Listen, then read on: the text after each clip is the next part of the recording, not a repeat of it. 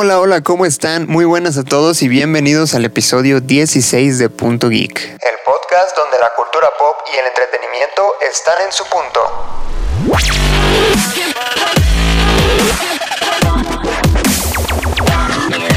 Nuestros eh, dulces 16, amigo. ¿Sweet 16? Ajá. ¡Ay, qué emoción!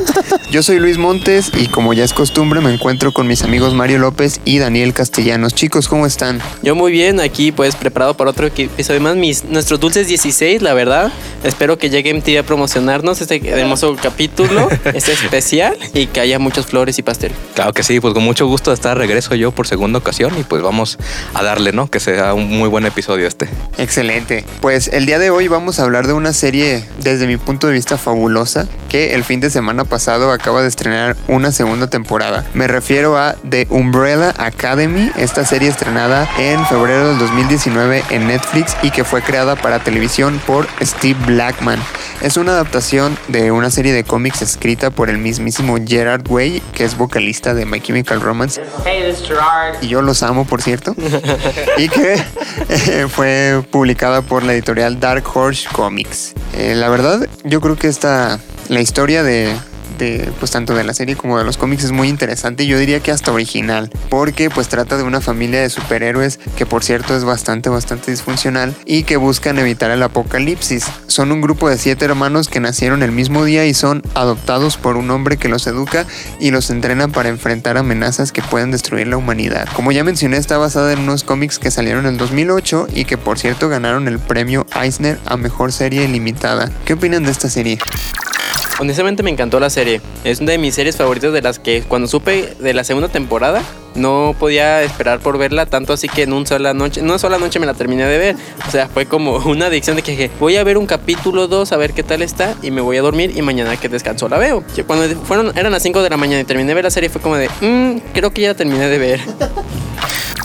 No, y luego el cliffhanger que te deja al final, ¿no? Te quedas como de, ok, ¿cuándo saldrá la siguiente? Y, veo en Notitoda, no, pues va para largo, va a durar un rato de aquí que salga la segunda temporada. Y yo, ah, demonios. Pero sí, o sea, fíjate, yo también me la aventé de una sola, también la primera temporada. Yo dije, también un capítulo ya la voy a seguir viendo, pero no me soltó. Estaba muy, muy interesante. Y sí, esta familia disfuncional, ¿no? Que se me hace muy bien como cada uno tiene su, su rol, muy distintivo cada personaje. Yo la verdad es que no leí el cómic y no sabía de la existencia de esos personajes hasta que vi la serie, pero se me hizo bastante interesante muy, muy especial, ¿no? Cada uno de los poderes, excepto el primero, que pues es la super fuerza y así. Pero de ahí en más los poderes están bien curiosos y se hacen muy interesantes. Ahí por ahorita, por lo menos, este, a, a, mí esta segunda temporada también me pareció muy buena, muy este, al nivel de la primera temporada. Y creo que sobre todo tiene uno de los mejores inicios que he visto en mucho rato de una, de una segunda temporada. Muy chingón todo. El arreglo musical está con la canción de My Way de Frank Sinatra. Uf, lo gocé demasiado. ¿Se dan cuenta que la mayoría de las series o películas que vemos hoy en día están basadas en cómics? Sí, honestamente, no sé si sea por falta de originalidad o mucha originalidad, porque quiero decir que, por ejemplo, los cómics no los he leído, pero supe que la segunda temporada se desapega muchísimo a lo que fue el cómic. O sea, se desapega. Ajá. O sea, la historia va completamente diferente desde, desde el primer cómic. Pero creo que la originalidad de hacerlo diferente y que inclusive escuché muchísimo, leí muchos comentarios que decían que superó en muchísimos puntos al cómic. Dices, wow, eso ya es, es mucho que decir, porque el cómic obviamente tiene los fans y son muy celosos en el sentido de que no, ¿sabes qué? El cómic siempre va a ser mejor. Pero que digan que tuvo aspectos que superó el cómic, dices, creo que están haciendo muy buen trabajo ahí. Yo no he leído sus comentarios, pero la verdad es que la serie me ha fascinado. De hecho, la primera temporada, cuando la vi, me gustó tanto que bajé los cómics. No los he leído, ahí los tengo todavía en mi disco duro, pero los, los, voy a leer ya, ya con el hype de la segunda temporada, que también me la quemé de una sola vez. Tengo que confesarlo. Es que es inevitable. O sea, yo la empecé a ver, me pasó como con la primera temporada de Dark, que cuando la empecé, eh, de repente, cuando me di cuenta ya estaba oscuro y dije, ¿qué demonios? ¿Cuánto tiempo llevo aquí viendo la tele? Eh, y, y la empecé tarde, como a las. Bueno, no tanto como tú, tú te pasaste de lanza. Yo la empecé como a, la, como a las 5 o 6 de la tarde y la terminé como a las 2 de la mañana. ¿Qué te puedo decir? Yo la empecé como eso de las 7 y 7 y media y pues la estuve viendo. Después la paré para bañarme y cenar y seguí viendo. Y fue de, mmm, mañana descanso, ¿qué tengo que perder? Pues horas de sueño, no pasa nada. Tú estás enfermo. y en el trabajo todo dormido No, rato. porque era mi día de descanso. Ah, bueno. pero ¿Y por qué no te esperaste? No podía esperar, Luis. Estaba, cada capítulo te dejaba con ganas de ver más. Que inclusive cuando llegué al décimo capítulo fue de no, no, no, no, no. A ver, tiene que haber un onceavo. Quiero respuestas aquí. Pero es que aparte, eso es algo chido que, que ha manejado esta serie. O sea, que cada capítulo y desde la primera temporada termina con algo que te deja bien picado y que te deja preguntándote qué más va a pasar. Eso está muy chido. Sí, completamente. Luego, lo que me gustó, si me preguntas a mí, yo siento que la segunda temporada superó por muchísimo la primera. A mí, a mi parecer, siento que la segunda temporada supo explotar muy bien a cada personaje de manera individual. Asimismo, mucho de la historia del trasfondo, por ejemplo, lo de la comisión, todo ese tipo de la fantasía que manejó la ciencia ficción, manejándolo con secretos gubernamentales, todo ese rollo lo supo combinar de una manera tan perfecta que te hacía decir de, wow, esto está épico.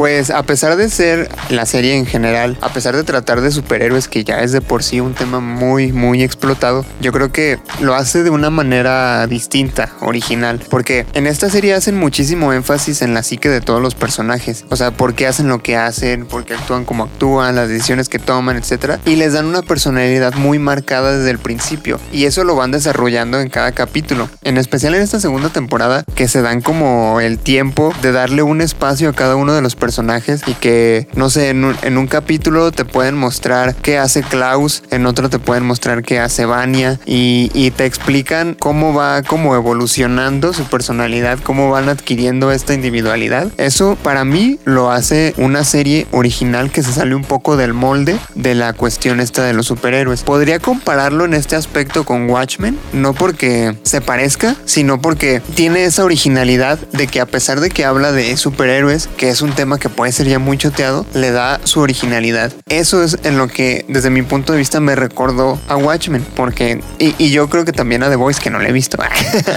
No, tienes que ver la de Voice. Ya está sí, este no, no la he próximo visto. mes, la segunda temporada. Perdón amigos, yo me disculpo por haberles fallado como ser humano. Aparte la serie de, de Umbrella Academy te maneja, pues no sé, el ambiente se ve como medio siniestro, medio oscuro al principio y eso es muy intrigante porque lo, lo curioso de esto es que no sabes cómo, pues no sé si cómo reaccionar o qué onda, porque te maneja este ambiente, ¿no? Medio siniestro, pero luego pasa algo gracioso que te mata de risa y luego pasa algo demasiado cruel y luego algo demasiado triste que dices, oh, ¿qué demonios está pasando aquí? No sé cómo sentirme al respecto. Y eso yo creo que aparte lo conectan muy bien y juegan mucho con eso, porque no es como que, ah, este, estás contento, ahora vas a llorar, nomás porque sí. O sea, lo conectan bien y tienen este, sus buenos puntos argumentales, ¿no? Sí, completamente de acuerdo. Yo creo que sí, también de las cosas que me gustaba mucho, que lo identifiqué mucho en la serie, era que cada capítulo, eh, como el ingenio al momento de poner el título al inicio, ¿no? El, paraguas este, el, el umbrella, al, al inicio de cada capítulo, que de repente yo hasta ya en la segunda temporada estaba diciendo, ¿y cómo lo van a poner ahora, no? Con la explosión atómica y ahí se dibuja el paraguas, ¿no? O, o el pesca- en el pez, en el este, el, líder de la, el de la comisión, ahí aparece en su ojo, ¿no? Entonces, todo ese tipo de guiños así chiquitos, dije, qué chido, más los arreglos musicales, que creo que en todas las dos temporadas se mantuvieron muy bien. Las peleas sincronizadas con las canciones que ponían se me hacían geniales. Sobre todo, eh, algo que sí me gustó más de la primera que la segunda eran los, los agentes estos Hazel y Chacha. A mí me encantaron en la primera temporada y creo que estos que salieron ahora, los suecos, no sé si me encantaron mucho, como que los sentí un poquito bajo, pero la verdad siento que sí, ahora que ya no están contando los orígenes, ya se dan más libertades con los personajes y eh, sobre todo Klaus, me encanta siempre es como tan impredecible. Se me hace muy chido todo porque en esta temporada explotan mucho tanto el rollo del psique, pero lo relación con qué podrían hacer estos personajes en los 60 ¿no? Y como decías hace rato, se puede relacionar con esta de, de Watchmen, porque ya ves que Watchmen, por lo menos en la serie, explora mucho el lado del racismo, ¿no? De este de ambas partes, y aquí lo exploran muy, muy bien con esta, este, con Allison, donde por fin ahí ponen la escena esta de la cafetería, que se me hace muy buena, muy bien llevada, y, y todo este movimiento que va generando, que desde la primera temporada vemos que se hace muy natural, porque así era su forma de ser, siempre era muy libertaria, muy activista y demás, y vemos como cada uno de alguna manera encaja, ¿no? O sea, Klaus haciendo un culto, ella siendo la activista, esta Vania siempre pues no sabiendo ni qué está haciendo, ¿no? De- Sin saber qué pedo, sí. Sí, sí, nunca sabe qué chingo está haciendo. y lo, lo que se me hizo fue que me agüitó un poquito era que en la, prim- en la primera temporada la vemos ya con su poder ya desatada y todo. Y dije, ah, ya quiero más de esto. Y de repente empezamos la segunda temporada y, ay, no me acuerdo qué, qué hice y qué pasó. Y toda la segunda es como de que no, no sabes qué onda, no, no sabe qué está pasando. Hasta que ya agarra el rollo y digo, ok, ya mejora. Se me figura que mejora ahí donde ya agarra el rollo de lo que está pasando. Pero sí, siento que una mejor exploración del personaje y sobre todo 5, yo creo que sigue brillando como uno de los personajes más chidos de la serie, porque vemos todos estos lados en los que empiezan como un poco más a agarrar la onda y ya no es tan arrogante, ¿no? Ya es un poco más comprensivo, ya se mete más con la familia, ya trata de... Pero sigue siendo un humor sarcástico bien chido el que maneja. Y creo que lo hace muy bien. Para ser niño se me hace el, el mejor actor de la serie, a mi opinión. Pues fíjate que a mí sí me gustó el hecho de que Vania hubiera perdido la memoria porque creo que le dieron un desarrollo muy importante. O sea, cuando está en la granja con esta... Sí, sí, Carl y el niño se termina enamorando del amor. Ojo, spoiler. Perdón por el spoiler. Sí, ya lo, siento. Es que tenía que decirlo, ¿sabes? Este, y, y, déjenme aclarar de una vez que este episodio puede contener spoilers. Escúchenlo bajo su propio riesgo. Sí, creo que lo dejaste este aviso un poquito tarde. Ya, después de spoiler. Ojo, spoiler, ojo, spoiler. Ya nada de lo que de lo que hemos hablado ha ocurrido. Sí, no, nada va a pasar. Lo que estamos haciendo fue mentira, ha cambiado completamente el guion. Viajamos en el tiempo como cinco. Sí, espérate, ¿qué? Eso, ese no es spoiler, amigo. Ese ya desde la primera temporada. no entiendo. ya, pues, perdóname. Pero fíjate, hablando de esa parte, ya haciendo hincapié en la parte de decisión. No, no, espérate, espérate. Todavía no, todavía no. Es que quería aterrizar yo un punto respecto a Vania. Es que a mí se me hizo que le dieron un desarrollo muy chido cuando, cuando se le borró la memoria, porque aparte pudo reconocer su poder. En la primera temporada ni siquiera sabía que lo tenía. Y ya en esta segunda temporada, a pesar de que, de que perdió la memoria, sí fue así como de, ah, ok, tengo este poder, no sé ni qué demonios es, pero lo tengo, ¿no? Y de alguna manera lo controlaba, entre comillas, porque a fin de cuentas termina siendo un cagadero como siempre, pero creo que es parte del desarrollo del personaje, el hecho de que haya perdido la memoria. Y aparte en esta segunda temporada, todo tienen un desarrollo mucho más marcado. Cinco, por ejemplo, que sigue siendo pues arrogante, como dice Dani, pero tiene como, ya está, yo lo veo como más centrado y, como que piensa mejor las cosas. En la primera temporada ah, lo, mandaban al Chile, pues también como en esta segunda, ¿no? Pero en la primera tenían un pretexto, o sea, porque decían, decían, no mames, este vato está obsesionado con un maniquí, ¿cómo le va a hacer caso, no? Pero ya en la segunda es como de, eh, o sea, sí lo mandan al Chile, pero es porque, güey, te hicimos caso a ti y la cagaste, ya no te vamos a hacer caso. No tanto porque estuviera loco. Aparte de que 5 siempre ha tenido esta característica de que es muy uh, tonto al comunicarse, o sea, es muy inteligente y es un genio, pero inteligencia emocional no se le da nada. Entonces no es empático, no escucha a sus hermanos, todo lo da así como órdenes sin preocuparse en cómo lo pueden tomar los demás. Entonces, a pesar de que es un, un genio en, en lo que tiene que ser un genio, la inteligencia emocional le queda muy, muy baja. Aquí creo que te entiende que hay muchísimo la psique de 5 porque si te pones a pensar, viajó de que tenía que 12 años más o menos cuando viaja a un futuro pues apocalíptico y sobrevivió hasta tener 45 años después para hacer este pues ahora sí que no adoptado, sería contratado como un asesino de viajes de espacios temporales y después toda esa experiencia viajar al pasado para tratar de tener sus hermanos, pero que le digan, ay, estás hinchapa, estás, eres un niño, estás loco, pero o sea, dentro de él es el cuerpo de un señor que tiene muchísima experiencia, que obviamente ha tenido ahora sí que muchísimos trabajos de asesinato, de que él está centrando en un trabajo y no le importa nada, de hecho es lo que parte de una segunda temporada que no voy a decir, pero de que lo menciona. sobre la mentalidad que hay que tener sobre los trabajos así de asesinatos que sí te deja pensar y dices, ahí entiendes el por qué se enoja tanto, por qué esa arrogancia que tiene, porque dice, yo soy el mayor que todos ustedes, tal vez sea más pequeño del cuerpo, pero mentalmente soy mayor que todos ustedes, agarren el pedo. Y los otros como también en la segunda temporada que están como de que no, ya hicimos nuestras vidas, mete por un tubo, creo que sí es también parte del por qué este, no les hacen caso y es muy interesante cómo Cinco intenta hacer que su hermano les haga caso. Fíjate que también uno de los que más me gustó como el desarrollo en esta segunda temporada fue Diego, que yo creo que en la otra temporada era más como el rollo, porque incluso en la segunda hacen esta broma, ¿no? Como que es un Batman, pero un poquito más lento. Así como que un Batman venido a menos. Pero en esta ven un poquito más el trasfondo del por qué no, porque si se fijan es el único que realmente tiene la intención de ser un superhéroe. Todos los demás les vale totalmente ser un superhéroe y no, no quieren meterse mucho en eso. Simplemente quieren sobrellevar las cosas y usar sus poderes si pueden y si no, pues menos, ¿verdad? Como ven en el caso que siempre decían que le odiaba usar sus poderes. Igual Klaus también le da medio cosa, ¿no? Hablar con de repente con los muertos no quiere hacer ese tipo de cosas. Entonces, pero, pero este Diego siempre está muy centrado en que él quiere ser el héroe y en esta temporada le dan un golpe bien duro.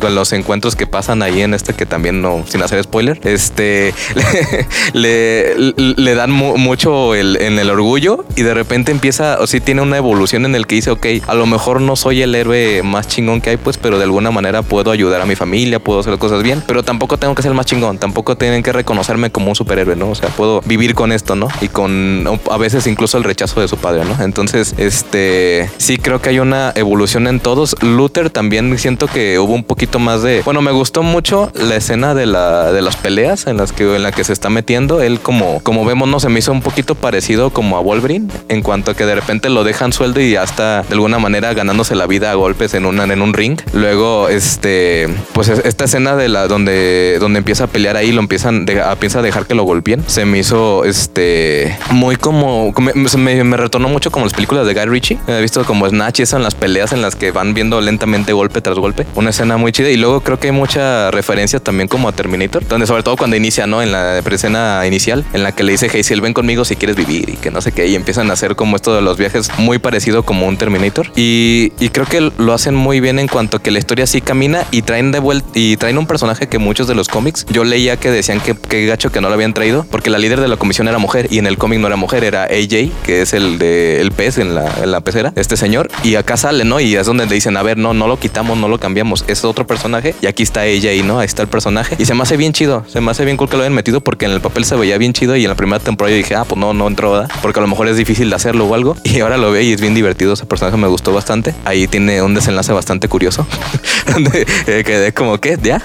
Pero bueno, entonces, muy bien, porque digo, de alguna manera logró ya encontrar su identidad porque siento en la primera temporada como que le faltaba un poquito porque veía series como Doom Patrol o Titans que salieron prácticamente igual todas y todas eran familias disfuncionales de superhéroes y de alguna manera empezó a encontrar su identidad esta como decías que es oscura y maneja una comedia muy muy bien centrada no se sale por que ah vamos a hacer comedia como de repente Marvel le critican un poco que de repente la nada hace chistes acá creo que son muy orgánicos y todo va aportando hacia la trama no de hecho, el cómic de Umbrella Academy está basado en Doom Patrol. Bueno, inspirado más bien, no basado. Eh, ahorita que mencionabas eso de Diego, de que notabas como un, eh, esta, este heroísmo que quiere demostrar, yo creo que lo que se deja ver en esta segunda temporada, y no solo en él, sino que en todos, es que todos traen un trip bien, bien raro con su papá. O sea, todos están traumados con su papá. ¿Qué diría Freud al respecto, amigo? Ah, no sé. Tú dime, tú eres el psicólogo. Yo tampoco sé.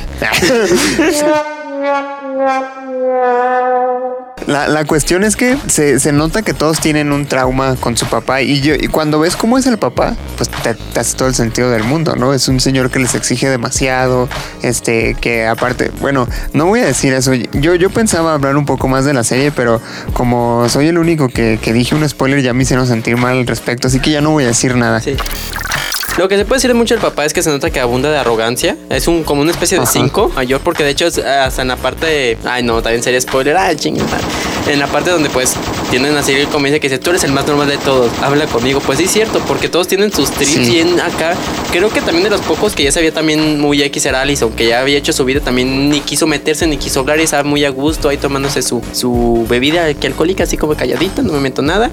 Y pues Vania ni se diga, porque ni sabe ni qué pedo es. Sí, aunque eso yo creo que sí sería como uno de los peros que le pongo a la serie, que Vania no, no sabía ni qué onda con ella y de repente llega un cabrón, oye, soy tu hermano, ah, sí, qué buena onda, vámonos.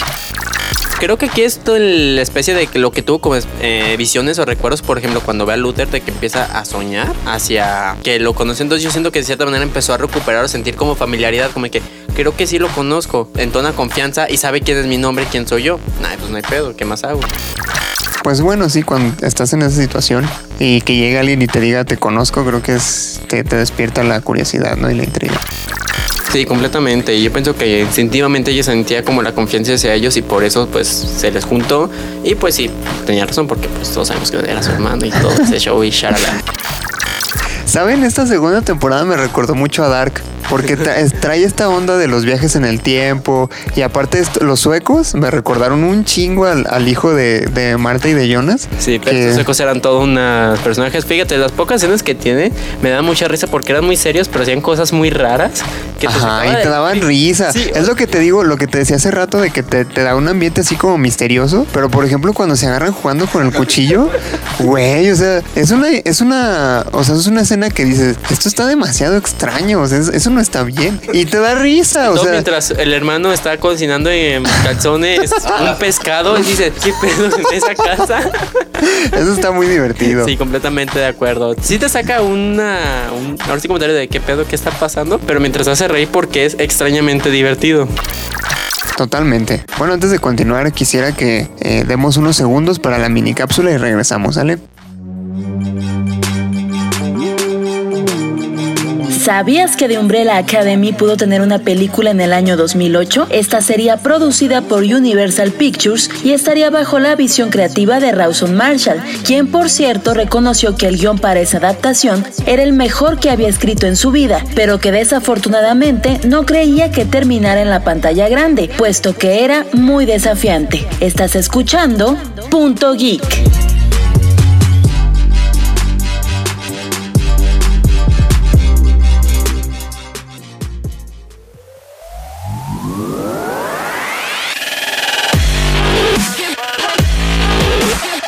Ahora sí, ya estamos de regreso y quiero hacerles una pregunta, bueno, un par de preguntas más bien. Quiero que me digan qué les gustó, o sea, como puntos positivos de esta segunda temporada y puntos negativos. ¿Quién quieren pasar? Yo voy a empezar porque Va. ya estoy aquí hablando. Porque tengo el micrófono en la mano y porque puedo. Exactamente. Porque quiero, pues no te tengo miedo. Va. Va. ¿Qué me gustó? Una parte que de hecho eh, me, me encantó muchísimo, siendo por parte de Netflix, es un inclusivismo bien realizado. Honestamente. Netflix siempre ha tenido últimamente ese inclusivismo forzado de que toma, toma, disfrútalo, es prácticamente correcto. Y entonces, no, me, no, no está bien, no lo agrado. Pero, por ejemplo, desde lo que el spoiler que tú soltaste, Luis, de la parte de esta baña, fue una manera. Sí, ya, ya, ya ahí quedó. Fue, fue una sutil que pasó en la escena, se dejó fluir, no fue forzado. Fue natu- Sí. Exactamente, fue natural. Y es algo que me encantó muchísimo. Luego, aparte, tomando en cuenta los hechos de la época, saben cómo desarrollar la parte del racismo que todavía hasta la fecha sigue. Subieron cómo llevarlo tomando hechos históricos reales que estaban sucediendo. También este Klaus que trae su trip con el, este, el chavo, el amor de su vida, todo ese tipo de cosas, pero lo hacen de manera natural que lo disfrutas y sufres con ello. Sufres su dolor de desamor que tiene, la frustración, tú la sientes. No es como de que, oh, sí, toma, eh, ahora sí que el negro gay a mi mejor amigo y disfrútalo. Y tú, ¿de quién es? ¿Por qué es? Porque tienen que sacar cada tres comentarios que es gay. No, aquí fue algo que ni siquiera lo iban mencionando, simplemente Ya era sucedía como algo parte del personaje ya. Exactamente, lo disfrutas muchísimo. Y aparte, tomando en cuenta que la actriz, de hecho, es en la vida real lesbiana. Ellen Page, ajá, es Ellen lesbiana. Page. Entonces, como que siento que ella pues sabe cómo moverse, entonces le da una, una naturalidad que disfrutas. Honestamente es algo que me encantó, siendo por parte de Netflix, porque ellos esperaban un inclusivismo forzado de que, ay, bueno, en algún momento va a pasar. Pero la verdad, la verdad, le doy ahí un muy buen punto. Ese, y me encantó también eh, las actuaciones de Klaus y de 5. Siento que aquí destacaron un montón. Le sacaban cada risa. Este 5 me encantan sus actuaciones tan así, todo frustrado, todo enojado todo el rato, todo así estresado. Y al Klaus que anda, em, es una persona tan natural, como que es el más abierto de todos. Como no tiene tanto el trip por parte de su papá, como que ya decidió abrirse completamente, disfrutar de la vida. Entonces, ver todo ese de peleas internas que tiene, donde un día dice que sí, al día siguiente dice que no y se contradice a sí mismo. Quiero admitir que realmente esas dos actuaciones son fabulosas de ver en la serie. Yo creo que también yo eh, mucho veía comentarios que decían que el personaje más chido, de- el que más le gustaba a la gente por lo general era Ben, a pesar de que pues técnicamente está y no está en la serie, pero pero sí está muy chido, sobre todo este esta cómo lo introducen ahora y cómo de alguna manera sin este hacer mucho hincapié cómo, pero este se mete aquí, interactúa con los demás y, y tiene una interacción muy muy chida como el punto de que qué pasaría si nosotros después de tantos años de ser un fantasma de pronto recuperamos el cuerpo, ¿no? Y, y vamos a caminar por aquí, vamos a agarrar la tierra y que hablar con gente y tocar una manzana. O sea, este, ese tipo de rollo que dices, ok, está muy chido porque sí tiene sentido cómo es, ha experimentado todo esto desde un punto fantasmal, ¿no? Y que todavía queda como el tabú, porque yo esperaba, dije, a lo mejor en esta temporada van a hablar un poco más de qué pasó, de por qué todos no quieren tocar el tema, porque nadie quiere hablar de qué le pasó a Ben y todo este tipo de rollo. Y todavía queda como la cuestión ahí, ¿no? Pero sí, como decías, este rollo de la inclusividad muy bien hecho porque te digo, queda muy bien con la psique de cada personaje. Si yo, si tú me dices cómo incluyes a estos personajes que ya te presenté en los 60 queda perfectamente con cómo los O sea, eh, eh, como te decía, esta, esta Allison activista que de alguna manera quiere luchar y que, bueno, vemos que directamente sale al callejón, entra un café, como si nada, ¿no? Pues vamos a tomar un café en lo que entiendo que está pasando. Y oye, sabes que aquí no se permiten negros, solamente blancos. Y como de, ah, caray, se queda como palmada, sale y ya no sabe qué hacer, ¿no? O sea, porque se ve da cuenta de eso. Aparte de lo de esto, como dice la homosexualidad que tocan ahí, que es muy natural, que poco a poco se va llevando, no es de, ah, ya la conoció, ya está. O sea, tiene un sentido en cuanto a la, por ejemplo, se ve mucho la opresión de la mujer ahí también, que es la, esta esposa abnegada, esta esposa que de repente no se siente a gusto, que está mal en la relación, pero que de alguna manera tiene que obedecer al esposo, ¿no? Y todavía aparte de eso, que el, que el, cuñado pues es policía, ¿no? Entonces se ve en un rollo en el que no puedo hacer mucho a pesar de que es infeliz. Eh, también esto de que de repente uno de los personajes lo terminan agarrando y dicen, ah, es que tú eres comunista y amenazas todo porque estaba lo de la Guerra Fría. Entonces te meten toda esta conceptualización muy completa de los 60 que dices, qué chido, porque no es, un, no es algo que yo creía que iba a venir esta temporada y al final de cuentas me convenció y me gustó mucho. Y, y sí, no, como te digo, el viaje de Diego de repente de que lo meten al manicomio y de que todo el mundo lo acusa de loco y que ya nadie le quiere como que creer mucho a él y él de alguna manera también está, no sé, hay, hay una escena en la que Diego se me figura mucho como a, a la escena hasta de X-Men 3, no sé si la acuerdan, la de Wolverine cuando va avanzando con esta Fénix, que va metiendo las garras y en vez de eso acá son los cuchillos de Diego. Se me hizo muy chido y vi una cosa que no, había, no me había quedado muy claro en la primera temporada. Por ejemplo, los poderes de Diego que yo creí que era más bien como puntería perfecta. Aquí vemos que es más como manipulación del metal, de, la, de la onda, ¿no? Del, del, impulso y todo. Entonces está bien chido porque hasta las balas y todo lo puede manipular. Y está Allison, yo creo que el pobre de este rollo de que puede incluso manipular, ya ves que en el inicio meramente de la temporada, de que dice, oye el rumor de que te explotaba la cabeza. Y yo, ay, güey, o sea, yo creí que nomás podía hacer acciones y no literalmente hacer que las moléculas de la gente actuaran y entonces eso le da un poder muy, muy cabrón, ¿no? o sea, muy encima de lo que yo creía. Y sí, no, o sea, creo que tocan muy bien el tema de Kennedy, de lo del presidente, de todo lo que está ocurriendo en cuanto al comunismo, en cuanto a la el, el querer progresar y luego el rollo este del cuate, bueno, el que lo reúne a todos a final de cuentas, ¿no? Con el que llega a cinco y empiezan a reunir el equipo, que él es muy rollo como los típicos que estaban ahí conspirando contra todo, ¿no? Que Roswell, que las ojivas nucleares, que este, que Nixon hizo esto, que no sé qué, o sea, metiendo un chingo de temas y haciendo conspiraciones y volviéndose locos pensando en que todo el mundo lo estaba atacando. Y, y lo meten también muy bien todos estos temas, de alguna manera, avanzan en la historia y creo que es un muy buen añadido a lo que ya habíamos visto de progreso en la primera temporada. A mí esto de, de la inclusión, más que, que bien hecho, yo, yo, diría que fue perfectamente hecho porque aparte implicaba todo un reto. O sea, estamos hablando de que vas a meter homosexuales y vas a meter negros en una época donde estaba totalmente rechazado, ¿no?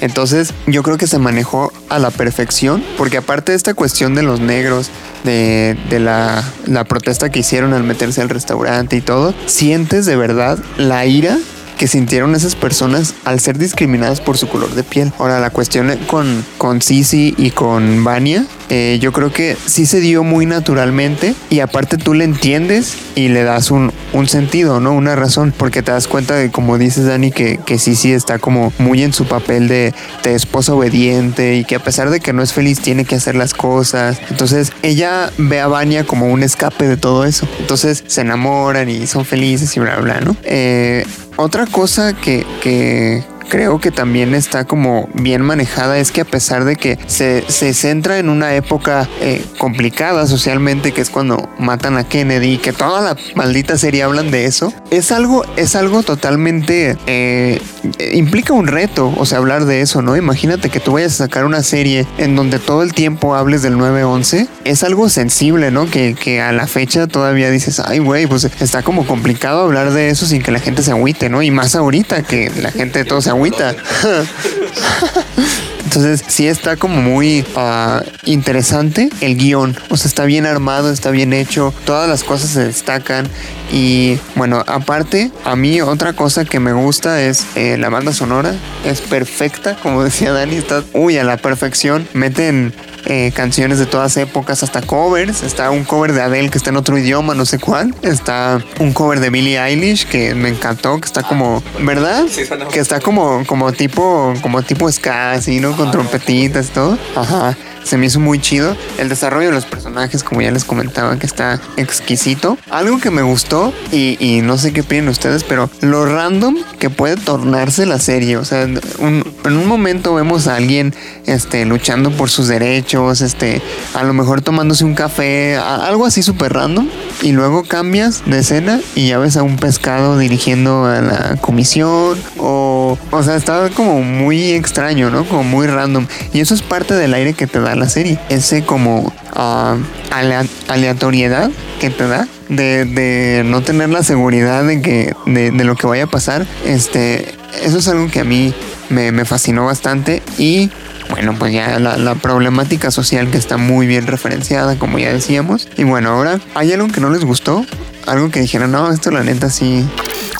Siento, por ejemplo, me hubiera gustado haber, haber visto más sobre el personaje Hazel, que en la primera temporada fue muy espectacular y haber visto su redención realmente porque nunca se le vio el hecho de que quisiera arreglar las cosas, sobre todo con las cosas que hizo hacia 5, cómo lo afectó.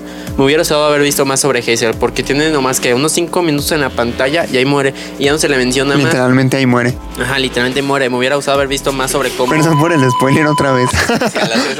Sí, me hubiera gustado haber visto más y creo que en la parte final me hubiera gustado ver un poquito más de interacción de los poderes de cada uno de los personajes, un poquito más, no simplemente como tres minutos de cada uno, sino que se le explotara más como, ahora sí que como la familia, como de seguramente fueron en sus momentos dorados cuando eran jóvenes, de trabajando en equipo usando sus poderes. Me hubiera encantado haber visto más en esa parte, pero aún así sigue siendo una muy buena serie. Oye, y, y hablando ahorita de personajes, hay uno que no hemos mencionado. Esta Laila, la que está con, con Diego en el, en el psiquiátrico. No, no, no. Vamos, vamos a hablar de eso. Ya, ya, ya dijimos muchos spoilers como para limitarnos ahorita. A ver, ¿qué quieres ¿Qué hablar de pedo Laila? con Laila? ¿Qué, pues tú dime, ¿qué te pareció el personaje? Fíjate, me parece un personaje muy complejo, muy divertido, honestamente. Sobre todo la química que tiene con 5, no con este 2. sino que la con 5 es muy divertido porque es como 5 de, "Eh, no, vete a la chingada, no te necesitamos. Y la otra, pues obviamente, que todos sabemos cuál es su identidad después. Y el hecho de saber que tiene, pues ahora sí que la habilidad de tener todos los poderes de los personajes te hace sentir de, ese es como un comodín porque básicamente es un personaje muy fuerte. Y es. Tiene mucho futuro, honestamente. Siento que va a ser un personaje muy importante con mucha relevancia en la tercera temporada. Creo que puede ser tanto un muy buen aliado como muy buen enemigo dependiendo de cómo vaya a ser. Porque creo que esta también serie no sabe, no te hace el no saber qué va a pasar. Porque cuando terminó la primera temporada, la segunda fue completamente, completamente diferente a lo que esperaba. Y ya con esta tercera, siento que ella va a tener un papel muy importante ya sea en los viajes en el tiempo o en la comisión, porque se lleva un maletín, o sea, básicamente tiene como libertad de hacer cagadas que quieran en el tiempo. Yo creo que no va a tomar un bando. O sea, no va a estar ni con la comisión ni con estos chavos. No sé, es lo que, lo que, lo que yo creo. ¿Tú qué opinas de este personaje?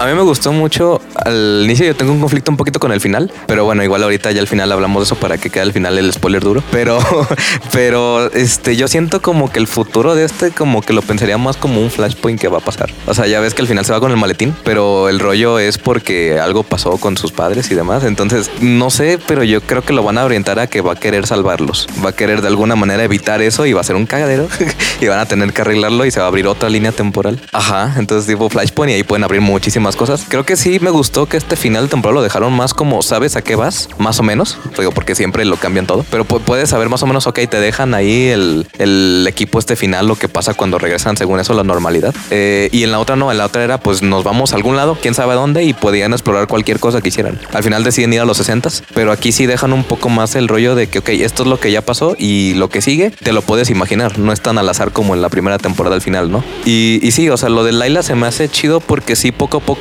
se, va siendo natural el, el, este, el twist, ¿no? El cambio en el que dices, ok, tal vez no solo era una loca del manicomio, tal vez es algo más y te lo van dando poquito a poquito. Pero este rollo que decían de los poderes no me latió mucho porque de repente, o sea, vemos que ya tiene enfrentamientos con cinco y la, la vence sencillo y sin bronca y de pronto al final dice, ah, sabes que sí podía usar tus poderes y ahora sí se lo jode. Entonces dije de repente, ah, no sé si ahí me atoró un poquito el rollo de que lo sentí un poquito forzado al final. ¿Por qué no lo usó antes o por qué no se hizo señal un poquito algo antes? Y así como de pronto, ah, ya tengo todos los poderes. Fíjate, No ahí yo pienso que sí lo utilizó porque en la pelea anterior con 5 sí se empezó a utilizar porque lo perseguía ya no estaba. La cuestión es, como se ha visto 5, él sabe utilizar su poder, lo sabe dominar y las peleas, porque aún en la batalla final, aún pese a que a 5 le habían caído un muro de ladrillos, aún así le estuvo dando una muy buena pelea.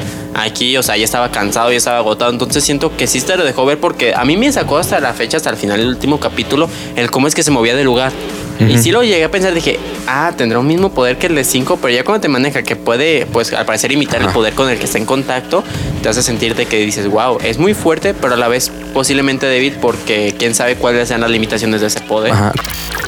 Como decía, ¿no? Que a veces que solamente puede replicar uno a la vez. Entonces ahí era donde podían venir y a lo mejor entre todos darle en su madre. Pero este, lo que no me. O que por ejemplo, Vania, lo que decíamos, el progreso de que va poco a poco controlando su poder está muy chido. Y de pronto llega ella, lo ve el poder y se lo, re- y se lo regresa, así como si nada. Entonces ahí es donde dije, "Mm, no sé, esta se tardó en controlarlo dos segundos y Vania duró dos temporadas. Entonces es donde dije, ok, tal vez no me convenció mucho, pero el personaje está muy chido. Y me gusta mucho lo que se viene para la tercera temporada con ella. Aquí yo referenciaría un personaje que no sé si ustedes conozcan, a lo mejor los que nos escuchen, que sería de un webtoon que se llama Unordinary de John Salchichón. Es un poder muy No, así se llama John, pero toda la red dicen John Salchichón. es que tiene un peinado muy chistoso, pero es un personaje de también, bueno, saliendo un poquito de contexto, que su poder es la habilidad de imitar las habilidades de los demás, pero aumentarla. O sea, yo la imito Mm. y la aumento y sé manejarla. Es como ese poder. Y me recordó muchísimo eso. Ah, Dije, oh, mira, es John Salchichón femenino. Como el, ¿cómo se llama el, el Pokémon este que imita? Que, que el Dido, el Dito. Di- Di- Dito. Es un Ajá, Dito. es un Dito, literalmente. De, de las cuestiones que. Ah, perdón, ibas a decir algo más. De, de las cuestiones que a mí no me gustaron de la serie es precisamente estos como. Pues no sé si huecos argumentales que tiene, que de repente pasan cosas que no tienen mucho sentido, como eso que decías de que eh, al principio usaba solamente los poderes de 5 y al final así ya los usa todos, ¿no? O que ya maneja los poderes así, ya los domina. Este, otra cosa, no sé si decir que no me gustó o que sí me gustó, estoy en un poco en conflicto con esto, pero es un poquito el heroísmo que quiere mostrar Diego, que toda la temporada está chingue y chingue con que quiere salvar al presidente y que el presidente, ajá, está medio enfadoso, ciertamente, porque todos, no, sí, el fin del mundo, ya todo el mundo está en la sintonía con el fin del mundo. Y este güey, ah, el presidente, el presidente, tengo que salvar al presidente, y es como que, amigo, enfócate. Eso es parte de lo que no me gustó. Otra cosa que creo, creo yo que no usaban los poderes de forma inteligente. O sea, se enfrentaron a un montón de cosas de las cuales pudieron salir muy fácil si usaban sus poderes y no. Como por ejemplo este 5 que de repente tenía que perseguir a alguien y se ponía a correr. Y así como de viejo, ¿te puedes teletransportar si sabías? O, Allison que con esta cuestión del racismo, así como de, oye, pues nada más usa tu poder, ¿no? O sea, o, o al final cuando esta morra, Laila, usa el poder de Vania, todos se quedan así como de, ah, mira, usa el poder de Vania. Ajá. En vez de que la misma Vania lo bloqueara o algo así, no, se queda así como de, ah, mira, también puede hacer lo mismo que yo. Ajá. Sí, es como dije, wow, qué curioso. ¿Será mi hermana?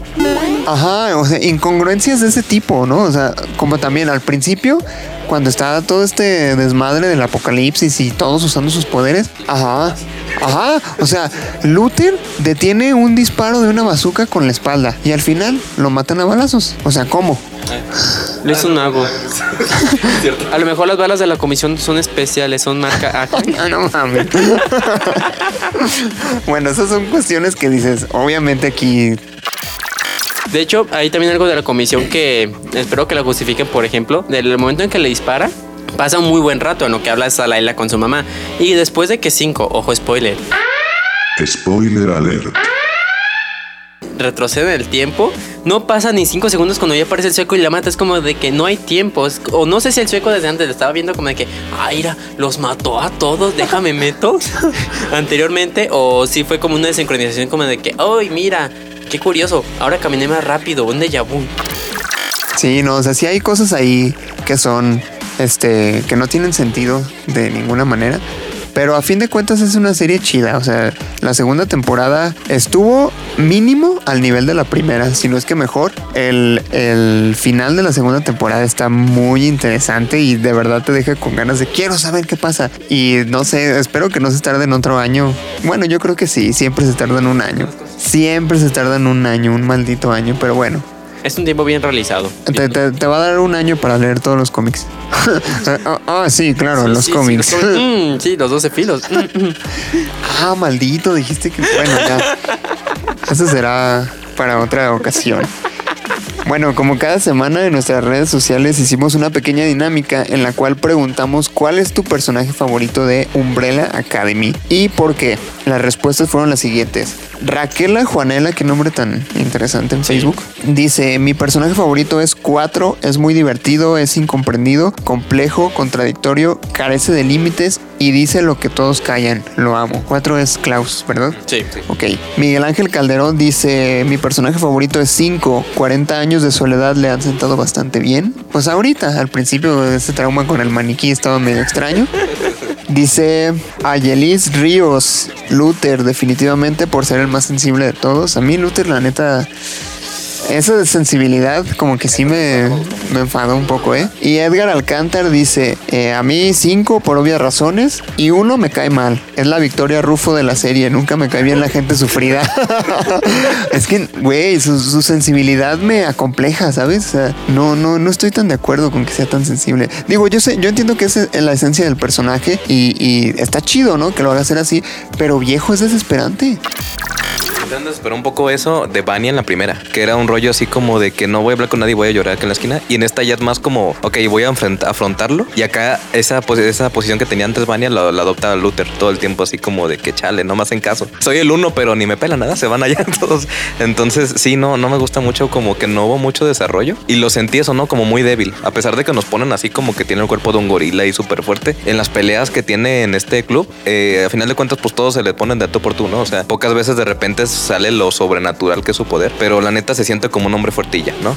Excepto por este misil que detienen al inicio y yo me quedé como de, ah, qué chido. Y al final no, es el que menos usa sus poderes. También Allison, el rollo de que casi toda la temporada la contenieron, contuvieron, perdón, este, decir, ¿sabes? No puedes usarlo por honor y dignidad y por honor y hasta el mero, mero, mero final. Ah, bueno, ahora sí lo uso. A ver, ahí te va sueco. Entonces, ahí te va a todos, ¿no? Entonces, pero no, lo, lo, lo reprimen mucho todos sus poderes y siento que lo que me quedó corto un poco son las peleas. Ahora sentí que había pocos enfrentamientos grandes, más que leves, así uno de uno a uno, dos a dos, y así. Pero algo chido como lo que te presentan desde el inicio de la temporada, no, casi no lo volví a ver, entonces dije, ok. O el enfrentamiento, fíjate que la batalla final esta con todos los de la comisión, lo sentí como que estuvo un poquito de, ah, ok, ya, ya se acabó. No, no, no, no, así como de que esperaba mucho más con todos los que aparecieron ahí, cientos y cientos. Dije, no manches, que Vania se los echa a todos. Y pues, entonces es como, ah, bueno, está bien, entonces nomás quedan ellos dos.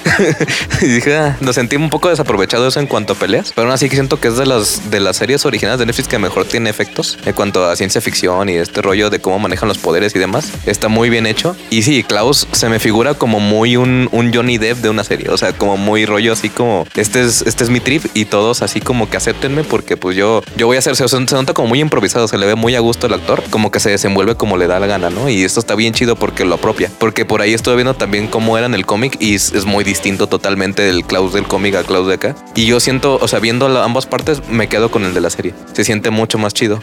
Y, esta interacción con Ben es lo mejor para mí. La, pelea interna como el tipo Pepe el Grillo, que le está ahí, güey, no lo hagas. Y el otro, ah, ¿cómo no? Y lo vienta para allá, ¿no? Y se pelean y el otro, todos lo ven como de ese güey se está agarrando más en el suelo. Y era con Ben, ¿no? Pero nadie lo ve. Entonces se me hace muy chido esa como dualidad de ambos, ¿no? De hecho, mis personajes favoritos de la serie hasta ahorita son Cinco y Klaus. Y, y a- y esta segunda temporada se la llevaron ellos completamente. Sí. A pesar de que todos tienen actuaciones chidas y, y que en, en sí, en general, la serie te deja un buen sabor de boca, es muy buena, es muy recomendable. Yo creo que esos dos, híjole, se llevaron la actuación. De hecho, creo que si tuviera que llamar al protagonista de la serie, yo siempre elegiría a Cinco. Siento que realmente la historia gira en torno a él y su intento por salvar a sus hermanos, aún pese a que terminan siendo más desmadres en el proceso. ¿Dirías que es tu personaje favorito? Sí, completamente de todos, me quedaría con Cinco. Yo no sé si con 5 o con Klaus, pero definitivamente. Sí, usa esos mucho dos. porque me encantan esos ataques de ira y de que trae así de descontrol, sobre todo esa parte de la comisión. Ajá. Es- No, y a mí me encanta cómo actúa ese, ese chavo, no manches. Sí, tiene una actuación muy, Qué muy bárbaro. perfecta. Es como esa persona tan con tanto ego que carga, con tanta confianza en sí mismo que desborda y te, te agrada verlo. Sí, Dani. Yo creo que también sería Klaus y 5. Yo también me iría por eso. El rollo de 5 también se me hace muy chido porque de repente el güey es como de que ah, ah, de la nada de, ah, ¿quieres que haga esto? Ahí va, ta, ta, ta, y se tasajea como 20 y dice, ok, ya, listo, vámonos. O sea, no, no tiene como un realmente como un remordimiento como los demás, ¿no? Como venía de que, ay, hice eso y perdón y oye y todo. Este güey es como de, ah, ya, ya lo hice, ya, vámonos. a la siguiente. Y los demás se quedan como muy encerrados en lo suyo, ¿no? Yo de, de, de Klaus, lo que se me hizo muy chido, el rollo de su culto, es que también referencia mucho a esos cultos que eran tanto desde los 60 hasta los 80 con cosas como la, la familia Manson y estos cultos que nacían en los que eran tan extremistas que el punto de que él cuando lo quiere terminar de que dice, oigan, es farsa, ¿eh? Y todos, yo también soy farsante, yo también. Y güey, o sea, no entienden. no están entendiendo mi pedo, ¿no? O sea, no, no existe esto. Y, el- o sea, y ahí siguen aferrados, ¿no? Este rollo de como el, el problema este de la, del amor y paz, ¿no? De este movimiento de que era después de tanta guerra, que simplemente querían apegarse a algo, a pesar de que ni fuera algo lógico, era como de yo pertenezco a algo y lo se aferraban totalmente a ello, a pesar de que fuera algo ridículo, ¿no? Como lo muestran en esta serie. Y creo que está muy chido, ¿no? Al final, incluso el sueco este que se une a ellos dice, ah, pues vámonos, ya tienen combi. ya, no tengo nada que hacer, ¿no? Entonces se- se me hace muy chido, la neta. Sí, Klaus, yo creo. Y te digo, Ben también. eh, este final de temporada se quedó como de, ok, a ver, vamos a ver un poco más de Ben porque ahora, pues ahí está, ¿no? De alguna manera, a medias, pero ahí está. Entonces vamos a ver cómo, cómo resulta en la tercera temporada con este personaje. Pero sí, yo creo que eh, por ahí vi unos rumores de que decían que era probable, según el showrunner de la serie, que hicieran un spin-off con Klaus y, y Ben o con Klaus y este Diego. Yo prefería Klaus y Ben, pero bueno, a ver qué, saldría ahí, pero se me haría bastante interesante ver un poquito más de Klaus, que desate totalmente sus poderes, porque todavía lo siento medio contenido, medio que poquito a poquito nomás tiene a Ben, nomás tiene eso, pero no invoca realmente como al inicio, que invoca el ejército este de fantasmas. Entonces se me hace muy chido, como que queda mucho por explorar de sus poderes. Totalmente. Bien, pues ah, realmente es una serie muy buena. Tanto la primera como la segunda temporada mm, están increíbles. O sea, estaba pensando en si les pondría un 9 o un 10. Pero sí, definitivamente eh, son muy, muy recomendables. Si no la han visto, véanla. Este, espero no habérselas arruinado con tanto spoiler.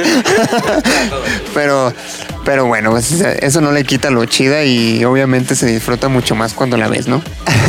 Todo Umbrella Academy en un podcast. Ándale. Bueno, pues hemos llegado al final de este episodio. Muchas gracias por escucharnos. Gracias a Miguel Ángel Calderón por su melodía en 8 bits que escucharon al inicio del programa. Gracias a Nancy Campo por prestar su voz para la mini cápsula. Y gracias a Daniel Bucara por apoyarnos con la producción. Recuerden seguirnos en nuestras redes sociales. Nos encuentran como Punto Geek Podcast en Facebook y en YouTube. Como Punto Guión Bajo Geek Guión Bajo Podcast en Instagram. Y como Punto Guión Bajo Geek en Twitter. Y les tenemos una sorpresa interesante. eh, ya próximamente podrán eh, encontrarnos en Twitch. Espero que estén muy al pendientes de eso porque se viene algo chido. ¿Es en serio? Sí, amigo, ¿no, no te llegó el correo o qué? No, no, no, no me llegó por completo. Ay, crack, pues tienes que revisar en el spam también, ¿eh? Ah, maldita sea, yo no, no sabía sobre Twitch. ah, déjame actualizo. Está bien. Tien- Tienes una semana. Ok. que es Twitch. bueno, pues nos despedimos. Yo soy Luis Montes Yo soy Mario López. Soy Daniel Castellanos. y nos escuchamos la próxima semana aquí en Punto Geek.